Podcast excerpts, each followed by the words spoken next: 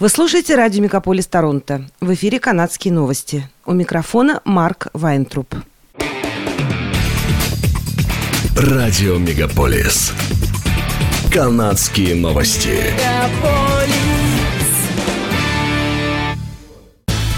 В эфире «Канадские новости» у микрофона Марк Вайнтруп.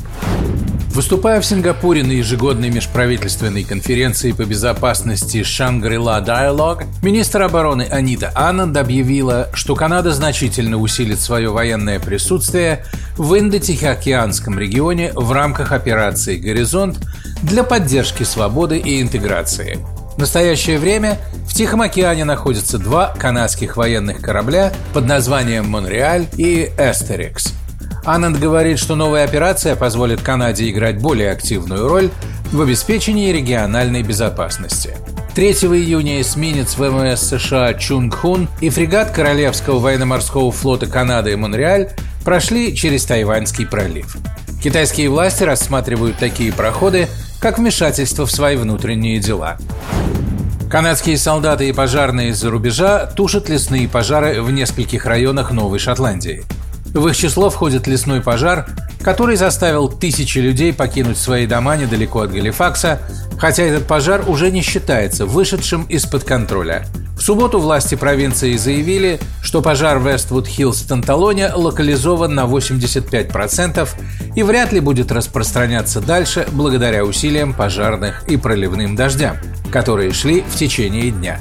Пожар в близлежащем Hammond's Plains в настоящее время находится под контролем и считается локализованным на 100%. Однако лесной пожар Барингтон-Лейк в округе Шелбурн, крупнейший в истории провинции, продолжает выходить из-под контроля.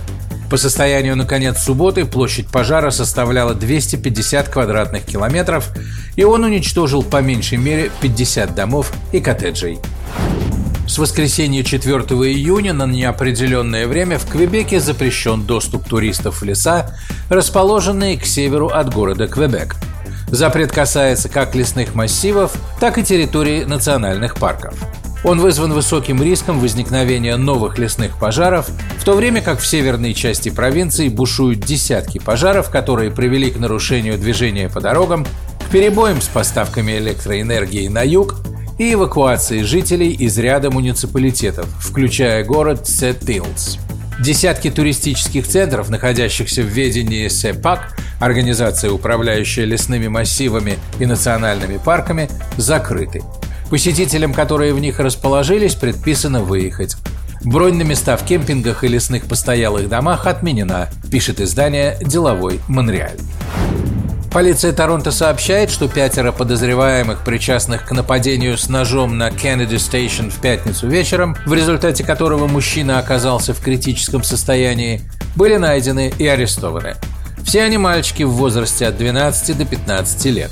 В пресс-релизе, опубликованном в субботу утром, полиция сообщила, что примерно в 8 вечера между шестью людьми на платформе метро произошла ссора. В ходе потасовки мужчина получил два ножевых ранения в область туловища. Он был доставлен в больницу с опасными для жизни травмами. Все подозреваемые скрылись с места преступления, но вскоре были найдены, сообщили в полиции. Каждому подозреваемому предъявлено обвинение в нападении с отягчающими обстоятельствами, нападение с применением оружия и хранение оружия. Все пятеро подозреваемых предстали в зале суда Торонто в субботу. В субботу 3 июня в Торонто официально открылся пляжный сезон. Спасатели будут дежурить на 9 из 10 пляжей города 7 дней в неделю, вплоть до Дня труда. На пляже Гибралтар-Пойнт спасатели начнут работу с 1 июля, сообщается на сайте города. Для тех, кто ждет возможности окунуться в открытый общественный бассейн, город сообщает, что с 17 июня откроет 10 бассейнов, которые будут работать по вечерам и выходным. Остальные 45 бассейнов откроются к концу месяца, сообщает сайт cbc.ca. В Онтарио снижен минимальный возраст спасателей на воде с 16 до 15 лет. Таким образом, провинция пытается решить нехватку кадров в этой области. Только раз в год в Торонто можно увидеть большое количество голых людей, которые ездят по городу на велосипедах. И в этот раз данное событие состоится 10 июня. Организаторы велопробега называют World Naked Bike Ride глобальным протестом против чрезмерного использования нефти и загрязнения городов. Любой желающий может присоединиться к данному мероприятию совершенно бесплатно, предварительная регистрация не требуется.